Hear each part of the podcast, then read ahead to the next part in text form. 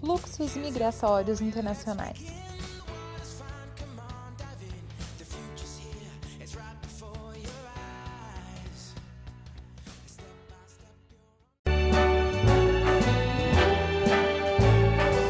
Start spreading the news.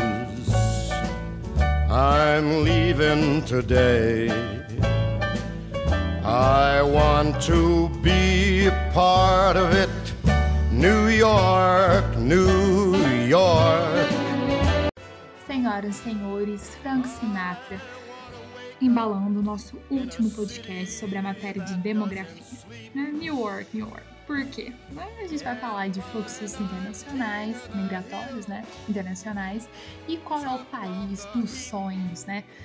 De todo mundo. Estados Unidos, né? Não de todo mundo, mas de grande parte da população mundial, né? Pelo menos um dia conhecer os Estados Unidos, conhecer Nova York, né? E a gente vai falar como que os Estados Unidos é hoje, né, o país que mais atrai imigrantes. E também, né, falar sobre outros fluxos migratórios internacionais pelo mundo. Então, vamos ficar ligado aí no nosso último podcast sobre a matéria de demografia. Bom, a gente já falou, né, sobre é, a diferença entre imigração e imigração, a gente já falou sobre os fatores repulsivos e atrativos, como que um país né, desenvolvido, com muitas oportunidades de emprego, acaba atraindo né, pessoas que vivem em países subdesenvolvidos, em países que estão passando por, por crises econômicas, por crises sanitárias, por crises políticas, a gente sabe disso. E é o que a gente vai falar aqui.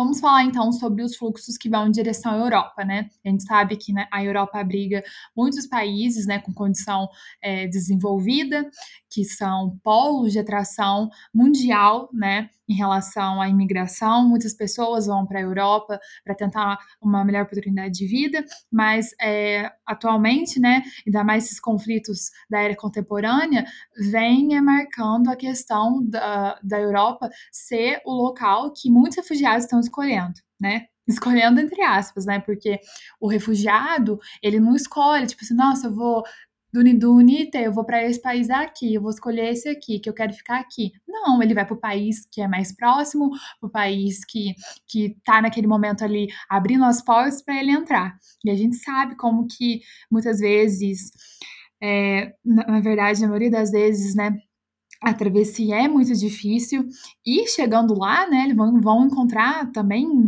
vários empecilhos para a estadia.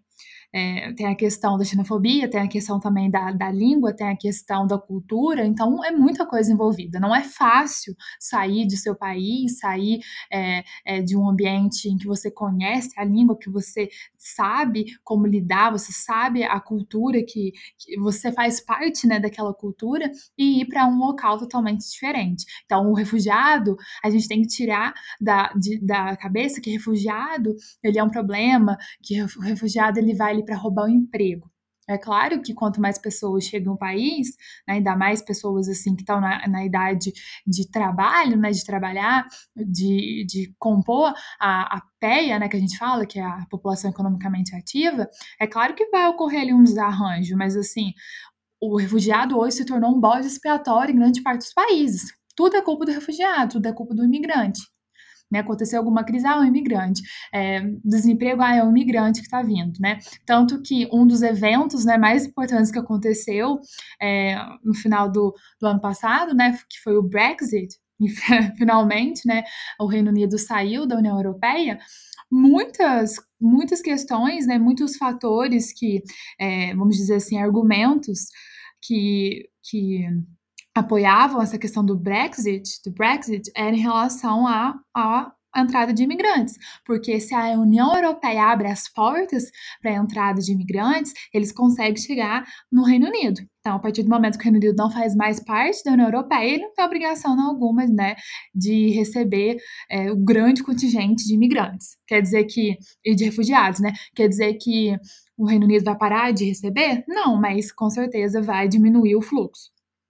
E outra coisa em relação à Europa, né, tem toda essa questão dos refugiados é, do Oriente Médio, né, de alguns conflitos, da Síria, é, da, do Iêmen e de outros países também, não é só a Síria, na Primavera Árabe, é, inúmeros países né, do mundo árabe passaram por conflitos internos, guerras civis, disputas por poder. Lembrando que grande parte dos países que faziam parte da Primavera Árabe estavam sendo governados por regimes ditatoriais, autoritários, totalitários. Então, assim, foi um evento, né, que aconteceu em 2011 e que arrastou por muito tempo, né? É, até hoje a gente tem conflitos se desenrolando lá no Oriente Médio. Como eu disse, a Amazônia de tensão, a qualquer momento um grupo pode tomar o poder, além né, de ter muita intervenção é, internacional né, de países, por exemplo, a Rússia, os Estados Unidos, a própria União Europeia sempre está ali, né? Olhando o que está acontecendo, tem as disputas né, é, relacionadas também à, questão do, do Estado Islâmico, né, que agora deu uma enfraquecida, mas que pode voltar a qualquer momento também, tem as questões étnicas, é, tem a questão religiosa, então assim, são, muito, são muitos fatores né, que fazem com que essa região seja um bairro de pólvora. Só que não só o Oriente Médio também, né, que se dirige, não só esses países do Oriente Médio que, que vamos dizer assim, é, tem um grande contingente de refugiados, mas também ah, alguns países da África, né? Temos alguns países da África também que participaram da Primavera Árabe, como a Líbia, né? Nós temos a Tunísia, a Argélia, o Egito, Marrocos, que também são países é, que tiveram algum momento, né? Ou que estão sob regime ditatorial, e as pessoas acabam saindo dali em direção à Europa. Temos outras regiões da África, como o Chifre africano, que uh, temos a região da Somália, a Etiópia, a Eritreia, o Golfo da Guiné com a Serra Leoa, o Sudão, o Sudão do Sul. É, e, né, fora os outros países, né? Nós temos os países da América Latina, é, o Brasil, por exemplo, né? Muita gente tem vontade de ir para a África, mas já não é uma questão mais, né? É, ligada ao refugiado, né? Já mais uma questão do imigrante, né? Relacionado à escolha, né? De querer ter uma oportunidade de vida melhor mas muita gente se desloca para a Europa. Porém, né, nós temos uma ideia de que ah, a Europa é o continente que mais recebe refugiados, e não é verdade. Atualmente, o continente que mais recebe refugiados é o continente asiático. Porque, como eu disse, né, o refugiado, ele vai para o local mais perto, né? Ele parou de ser perseguido, ele entrou num lugar seguro e não vai ficar é, entrando em embarcação, é, arriscando sua vida para chegar num país, né? Vamos dizer assim, ah, eu quero, minha meta é tal país. Não, ele vai chegar num país, né? Ele parou de, vamos dizer assim, de sofrer perigo, né?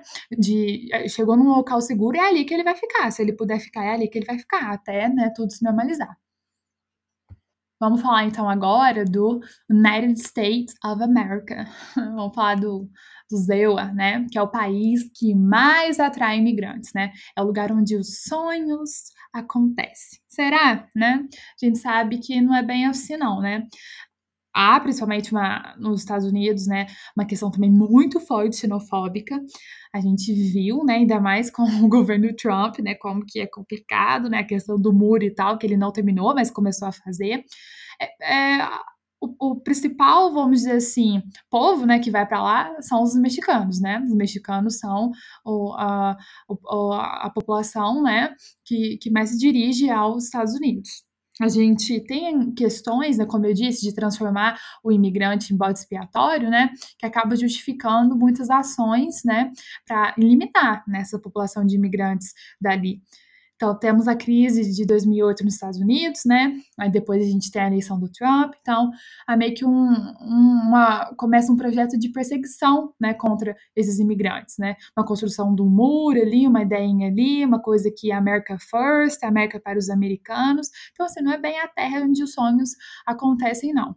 Né? Tem muita disparidade entre o, o ser imigrante nos Estados Unidos e ser né, um cidadão americano, né? É muito difícil conseguir o visto, né? É, é complicado, né? Tem até reportagens né, bem atuais de crianças que estão sendo separadas dos pais, né? Os pais são deportados, as crianças ficam lá e ficam lá em abrigos super, super lindos, né? Andando de, de, de bus, né? Andando com aqueles, naqueles ônibus amarelos em direção à escola? Não. Em abrigos, né? Precários em, em alojamentos assim que os Estados Unidos não se orgulharia, não, tá? Então a gente tem que ver por o outro lado da moeda também. né? Tem, é muito difícil, tá? o, o latino-americano ele sofre muita xenofobia, seja no, nos Estados Unidos, seja na Europa, tá?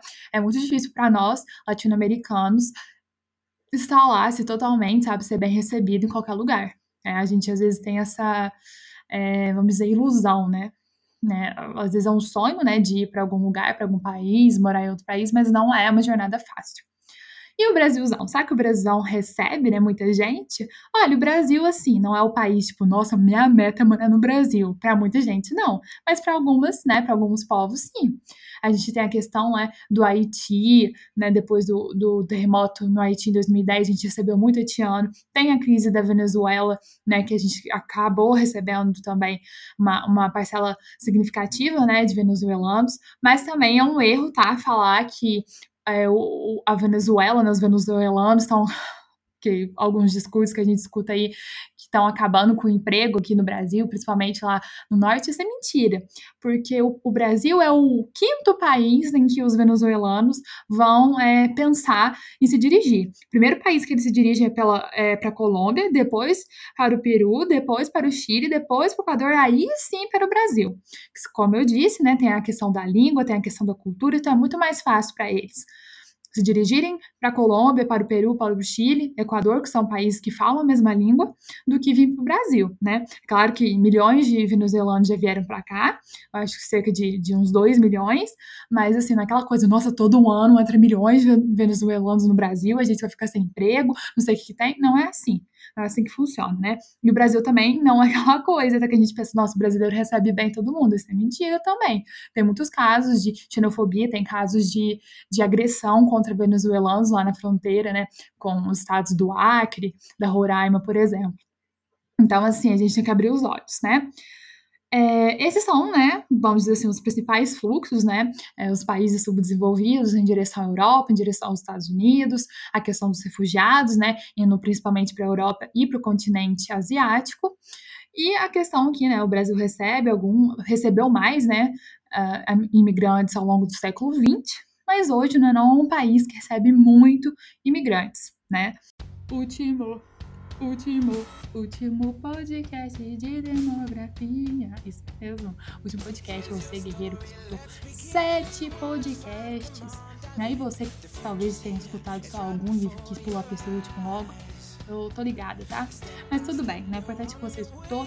Eu espero realmente que vocês que tenham escutado é, esses episódios tenham aprendido, né? Tenham complementado que o professor René já muito bem explicou ao longo das aulas, né? E dos mitos. Eu espero que vocês tenham aproveitado, que vocês tenham, né, é, tirado alguma risada de, dessa experiência que minha maluca de misturar música com, com meme e conteúdo de geografia, tá? E eu tô torcendo por vocês, tá? Eu sei que as coisas estão muito difíceis, mas tem coisas que a gente não tem controle, por exemplo, essa pandemia, né? E fiquem bem, tá? Tchau, tchau. E até uma próxima, que a gente vai continuar com alguns podcasts, tá? Esse não é o último. Me aguardem.